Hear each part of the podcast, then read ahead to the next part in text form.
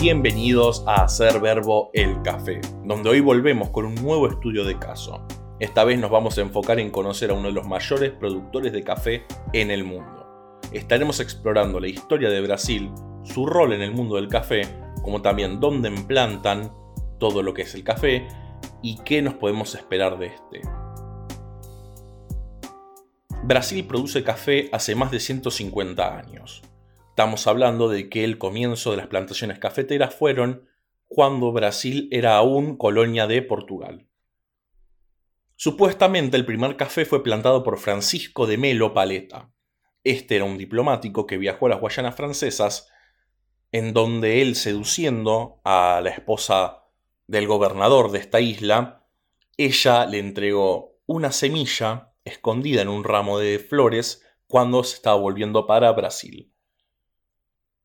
los primeros cafés fueron plantados en la zona norte de Brasil, en la zona de Para. Y a partir de que este fue plantado y fue utilizado primero que todo como una comodidad para la gente, empezó a extenderse la semilla desde el norte hacia el sur, donde ahora es que más se planta. Cuando el café comenzó a plantarse en lo que sería Brasil en forma más comercial, la zona principal era cerca de más de Río de Janeiro. Originalmente ya Brasil empezó con granjas muy importantes en tamaño de lo que sería café, lo que también le dieron su lugar a nivel mundial de lo que era ya, estamos hablando desde hace años, que Brasil es originalmente uno de los mayores productores de café.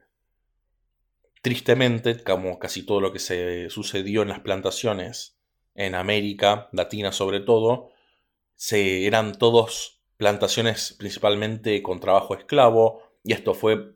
por bastante tiempo, hasta creo que el 1880, que se abolió la esclavitud en Brasil. Entonces estamos hablando de que toda la industria del café en Brasil principalmente creció debido a la mano de obra esclava. Más o menos el boom del café empezó en 1820-1830, en donde ya tanto dentro del Brasil mismo, la, demanda que tenía de café, como del exterior, comenzó a crecer, a crecer, a crecer, y simultáneamente como crecía la demanda, también empezó a crecer la cantidad de café que se plantaba y se cosechaba. Luego de que terminó esta primera o gran ola, se podría decir, del café de mano de, la, mano de obra esclava, empezó el segundo boom de lo que sería el café en Brasil, en donde empezarían a empezar a plantarse en las zonas que hoy en día conocemos como los grandes productores de lo que sería café. Sería Minas Gerais, que ahora vamos a estar hablando en más detalle, que no es solamente una zona, sino que se divide en varias partes, como también cerca de Sao Paulo.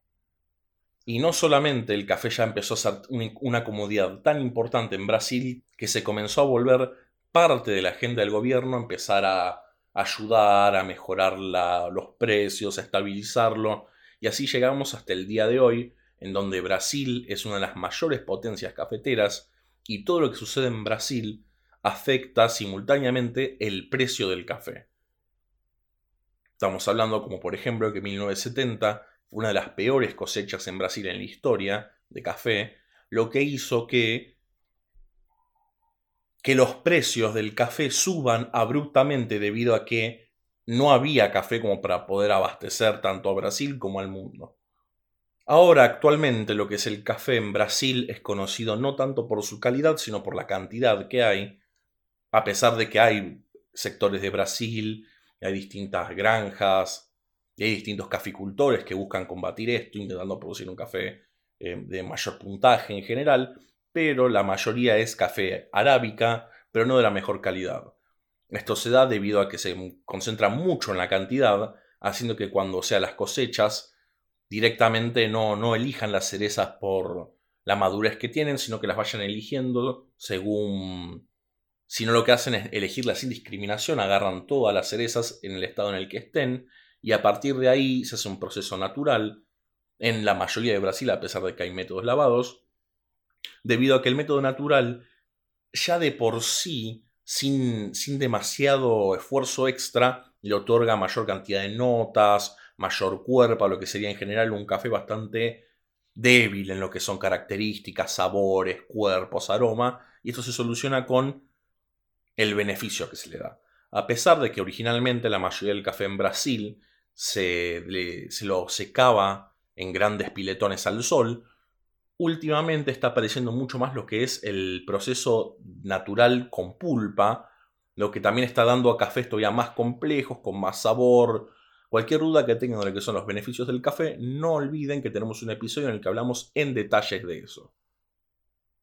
Brasil en general, la mayoría del café que tienen son de alturas bastante bajas comparadas con el resto del mundo. Estamos hablando de 900 metros, 1200 inclusive sería uno de los eh, en promedio muy alto, pero podemos encontrarnos con muy buen café de baja altura como también distintas regiones de Brasil que lo intentan cosechar a mayor altura buscando un café de, mucha mejor calidad. Junto a lo que es arábica, Brasil también es uno de los mayores productores de robusta a nivel mundial, solamente que, vamos a estar entrando un poco más en detalle,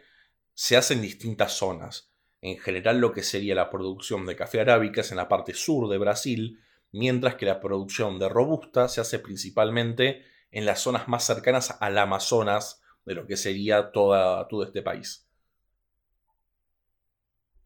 Y en general, en su mayoría, todo lo que es el café brasilero, se puede encontrar con bastante facilidad lo que serían los cafés de especialidad, de buena calidad, se puede encontrar el punto en donde fue cosechado eh, y todos los, todos los procesos que hicieron con él. No, se, no sucede tanto eso cuando hablamos de cafés que son eh, comprados de a montones. Estamos hablando de cafés que no son, a pesar de que son arábica, no se tienen tantos cuidados como para que se llegue a la categoría especialidad. Entonces, por ejemplo, podemos encontrarnos con un origen santo, un origen Sao Pablo o un origen de, un lugar específico, que ese nombre no lo lleva tanto por dónde fue plantado, sino es más bien de dónde fue exportado, desde qué puerto fue que salió este café. Y si empezamos, vamos a tener que empezar siempre por la zona más importante, en donde la mayoría del café de especialidad viene de Brasil, que es Minas Gerais. A pesar de que la mayoría de los cafés que vamos a comprar nos encontraríamos que todos se llaman Minas Gerais, esta misma zona de Brasil, en el sur de Brasil, se divide en distintas partes es una de las partes que de Brasil tiene mayor altura de montaña y es por esto que en general sale el mejor café con mejor calidad y bueno, obviamente con características más cercanas a lo que sería el café de especialidad comparada con otras zonas. Y la zona más importante de producción cafetera dentro de Minas Gerais sería Sul de Minas. Esta zona es históricamente la parte que mayor cantidad de café produce en toda esta zona y no solo eso, sino que también es la zona que se produce mayor cantidad de café de especialidad también en Minas Gerais. Es una de las partes más altas de lo que sería esta zona, en donde van de 900 metros a 1200, 1300 metros de altura, en donde tiene muchísimos pequeños productores que a pesar de que se encuentra bastante industrializada la zona, no quita el hecho de que también se busca una mayor calidad del café, porque se aprovechan las tierras que son ricas en nutrientes de esta zona. La mayoría de las variedades que se plantan por acá son de Catuaí, Mundo Novo, Icatú, Obata y Catuaí rojo. En general, lo que es el sabor, nos estaríamos encontrando con cafés con mucho cuerpo y con leves acidez. Una acidez baja y aromas muy frutados. Ahora vamos a la zona oeste de Minas Gerais, conocido como Cerrado.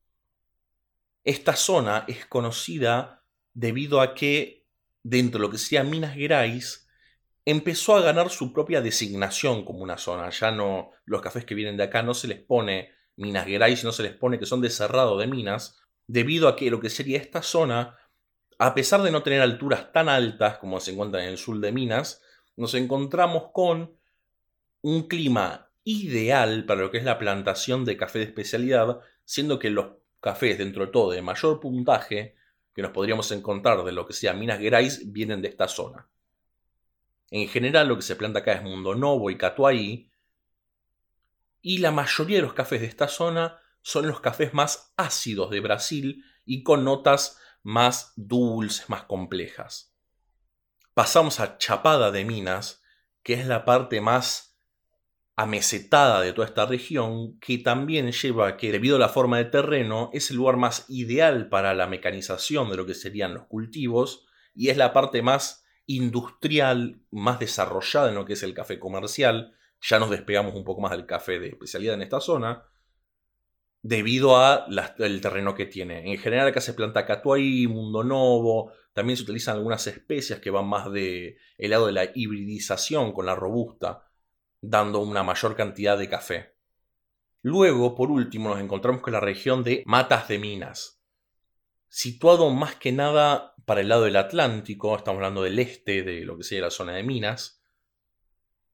Es una zona con un terreno, por el contrario a lo que mencionamos antes, muy irregular, lo que lleva a que la mayoría del café de esta zona sea plantado y cosechado en forma manual, llevando que en general los cafés de esta zona sean de mucha mayor calidad. En los últimos años, esta zona de matas de minas estuvo creciendo mucho lo que es la producción del café de especialidad, aprovechando la mano de obra que tienen, dando lugar a lo que serían cafés más dulces en lo que es el café de especialidad. Nos encontraríamos con los famosos cafés de Brasil, que uno dice qué chocolatoso, qué cuerpo que tiene. En general, la mayoría de los cafés de esta zona son de Catuaí y Mundo Novo, como la mayoría de las regiones. Obviamente, todos los procesos de esta zona de matas de minas son la mayoría naturales. Es por eso que tiene este sabor más dulce y chocolatoso. Cuerpos muy oleosos, Ahora pasamos a Sao Paulo, que en general, al igual que lo que serían Minas Gerais, se dividen en distintas partes. Nos estamos encontrando todavía en la zona más sur de Brasil, siendo Sao Paulo uno de los lugares históricamente más grandes y más predominantes en lo que es la producción de café. Inclusive siendo la zona de Sao Paulo uno de los lugares con los puertos más grandes en donde se exporta la mayoría del café de Brasil. Nos encontraríamos en lo que sería Sao Paulo con dos zonas, con Mogiana, que es uno de los lugares también con bastante altura dentro de lo que sería Sao Paulo, con temperaturas dentro de todo óptimas para lo que es el plantado del café,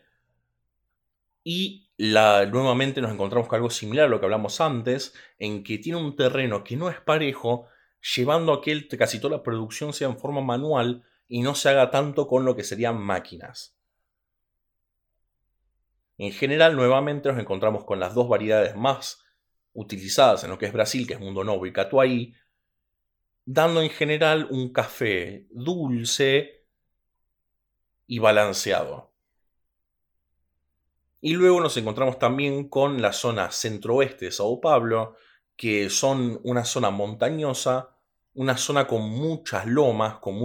con un terreno también desparejo, que cubre varias ciudades, desde Marila, Ourinos, Abaré, entre muchas zonas más, entre muchas ciudades más, en donde nos encontramos con pequeños y grandes productores que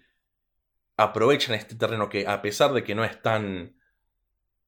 plano, se utiliza también en forma bastante industrial lo que sería esta parte de Sao Paulo pasamos a la región de Espíritu Santo, en donde, a pesar de ser una zona, entre todo, pequeña y nueva para la que es la plantación del café, es una de las partes que más está creciendo en los últimos tiempos en lo que es la producción de café y sobre todo café de especialidad. Originalmente es la parte que más produce robusta en lo que sería Brasil,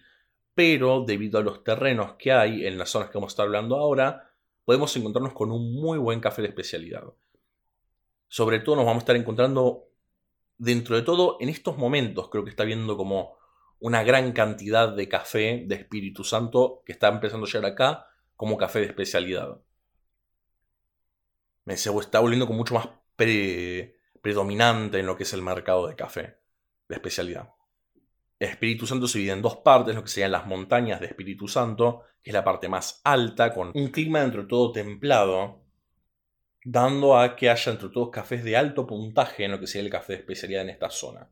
La mayoría de los cafés de por acá son más ácidos y frutados que la mayoría del café de especialidad de Brasil. Nuevamente, como en la mayoría de lo que sería el café de especialidad, se utilizan variedades de Mundo Novo y Catuay. Y la otra parte de Espíritu Santo se la conoce como conilón, que es en donde más se planta robusta en lo que sería todo Brasil. Es una zona bastante baja en altitud, en donde pequeños productores en general producen robusta.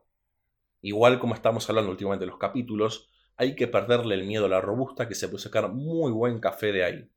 Y ahora pasamos a Bahía, una de las regiones más interesantes de todo Brasil, debido a que esta zona es donde está más evolucionado lo que es tecnológicamente el mundo del café. No solamente es uno de los lugares donde empezó a plantarse más tarde el café a nivel de todo el país, sino que también es muy conocido por la alta, pero altísima calidad de café que se produce. Bahía se divide en general en tres partes, siendo primero el Chapada Diamantina, que es una parte muy, muy especial debido a que es un parque nacional y se llama de esta forma debido a la geología de la zona. En esta zona nos encontramos con muchos cafés que se producen en forma ecológica, cuidando el medio ambiente, con métodos orgánicos y sobre todo métodos muy evolucionados tecnológicamente que fueron inventados por Rudolf Steiner. Después nos encontramos con el Cerrado de Bahía y el, la el plano alto de Bahía también, son ambas zonas donde prima lo que es la tecnología, la industrialización del café, y destacan que cafés de esta región puntúan más de 90 grados en lo que es la, en la tasa de excelencia, como también muchos de estos cafés de esta región fueron campeones. Son cafés deliciosos, distintos, muy trabajados, en donde el nivel tan alto de calidad es debido a la tecnología, a los estudios y a todo el trabajo que se pone en esta región. Es donde se puede conseguir no solo el mejor café de Brasil, sino uno de los mejores cafés de todo el mundo directamente. Son cafés que en general cuando uno los quiere probar son bastante caritos, pero la gente que lo ha probado, la mayoría me los han descrito como una experiencia que te cambia la vida. Son cafés que tiran mucho más a lo que sería experiencias más cercanas a las infusiones, a los tés, que a lo que es el café. Es algo completamente distinto. Y la última zona de bahía que queda es Atlántico, la zona del Atlántico, de la bahía, que es donde se produce robusta en general lo que sería esta zona, debido a que es bastante bajo en altura. Luego nos encontramos con tres zonas que son mucho menor en lo que es la producción del café, en lo que es Brasil, pero aún así destacan, primero que todo tenemos la zona de Paraná, en donde solamente se eh, cosecha lo que sería café de arábica en la zona norte. Destaca por tener una altura entre todo mayor de mil metros. Y a pesar de ser dentro de todo una zona muy pequeña en donde se planta arábica, se produce también grandes cantidades de lo que es este café. A pesar de que es una zona donde se planta mucho, mucho café de arábica, la baja altura que hay en general lleva a que y el que el clima no, no tampoco predispone muy bien a lo que sería eh, al café de especialidad, debido a que estamos hablando que está muy cercano a lo que sería el Amazonas, a partes más tropicales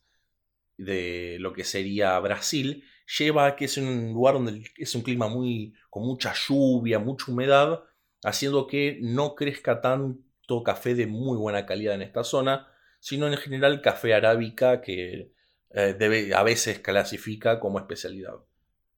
Después nos encontramos con la región de Mato Grosso y la parte de Mato Grosso del sur de Brasil, en donde hay una muy pequeña producción de café ah, por año, a pesar de que es una zona muy importante en tamaño, al ser terrenos más planos, en donde la mayoría de lo que es el Mato Grosso ya no está más, estas zonas en general son dentro de todo bastante industrializadas, pero son más que nada cultivos rotativos, que se comparten con la soja y con otros tipos de cultivos que se plantan en la zona. Y el último lugar que nos queda de Brasil es Rondônia. Es uno de los lugares donde más se planta dentro de lo que sería el Amazonas. Es bien, bien, bien al oeste de lo que sería Brasil, donde esta región en general se dedica solamente a plantar robusta. En general tiene un clima bastante tropical debido a donde está ubicado, con temperaturas altas y altitudes bajas, dando lugar a que a pesar de que es café robusta, dentro de todo sea conocido por ser un buen café de robusta. Y para ir terminando el episodio, Brasil está, no solamente es uno de los mayores productores de café, sino que también está dentro de todo en, la vanguardia también, está viendo un cambio muy grande en la producción de café,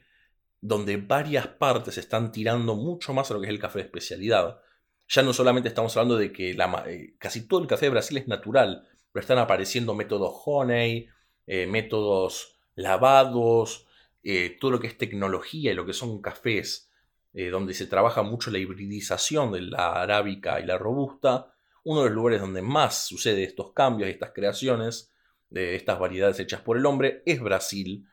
Y últimamente se está viendo mm, que está teniendo mucho resultado. Como le decíamos antes, tienen cafés que puntúan muy alto en la zona de Bahía. Eh, tienen cafés que son considerados los mejores cafés alrededor del mundo.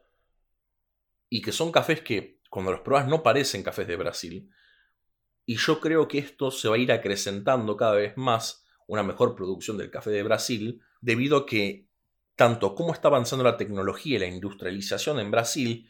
cada vez está dando más lugar a la plantación de café con mayor cuidado, sin necesariamente significar un riesgo muy importante para lo que son los caficultores. Entonces creo que últimamente, y sobre todo en los años venideros, vamos a estarnos encontrando con no solamente mayores zonas de Brasil, porque normalmente la mayoría del café que llega es de Minas Gerais, no vamos a estar encontrando con zonas más específicas como en Bahía, como nos vamos a estar encontrando en Sao Paulo, en Espíritu Santo, que cada vez va a llegar mayor cantidad de café de especialidad, porque casi todo ese café es consumido tanto o internamente en Brasil o exportado a lugares donde se consume mucho café, sino que yo creo que va a empezar a crecer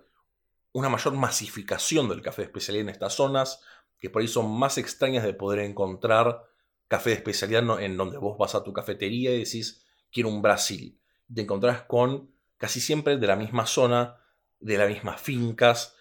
Creo que eso está por cambiar bastante en lo que es el mundo del café de especialidad, por lo que mencioné antes. Brasil va a ser no solamente un contendiente en lo que es el café común, sino en el café de especialidad, ofreciendo cada vez cafés mucho más complejos, mucho más ricos y sorprender en general a todo el mundo con sus sabores.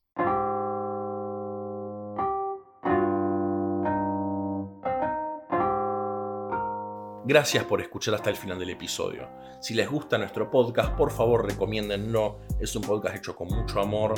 y cada vez que nos recomiendan no solamente nos ayudan a crecer, sino que también nos da mucha alegría compartir con más gente el mundo del café de especialidad. Síganos en Facebook o en Instagram como coffin.blog, c o c o f f e e i n g.blog, donde subimos reseñas de café, recetas, videos, subimos de todo lo que es relacionado al café de especialidad. Síganos en la plataforma de podcast donde nos estás escuchando, es la forma más rápida de poder enterarte que subimos un nuevo episodio. Y como siempre, muchas gracias por habernos escuchado y nos vemos en un próximo episodio.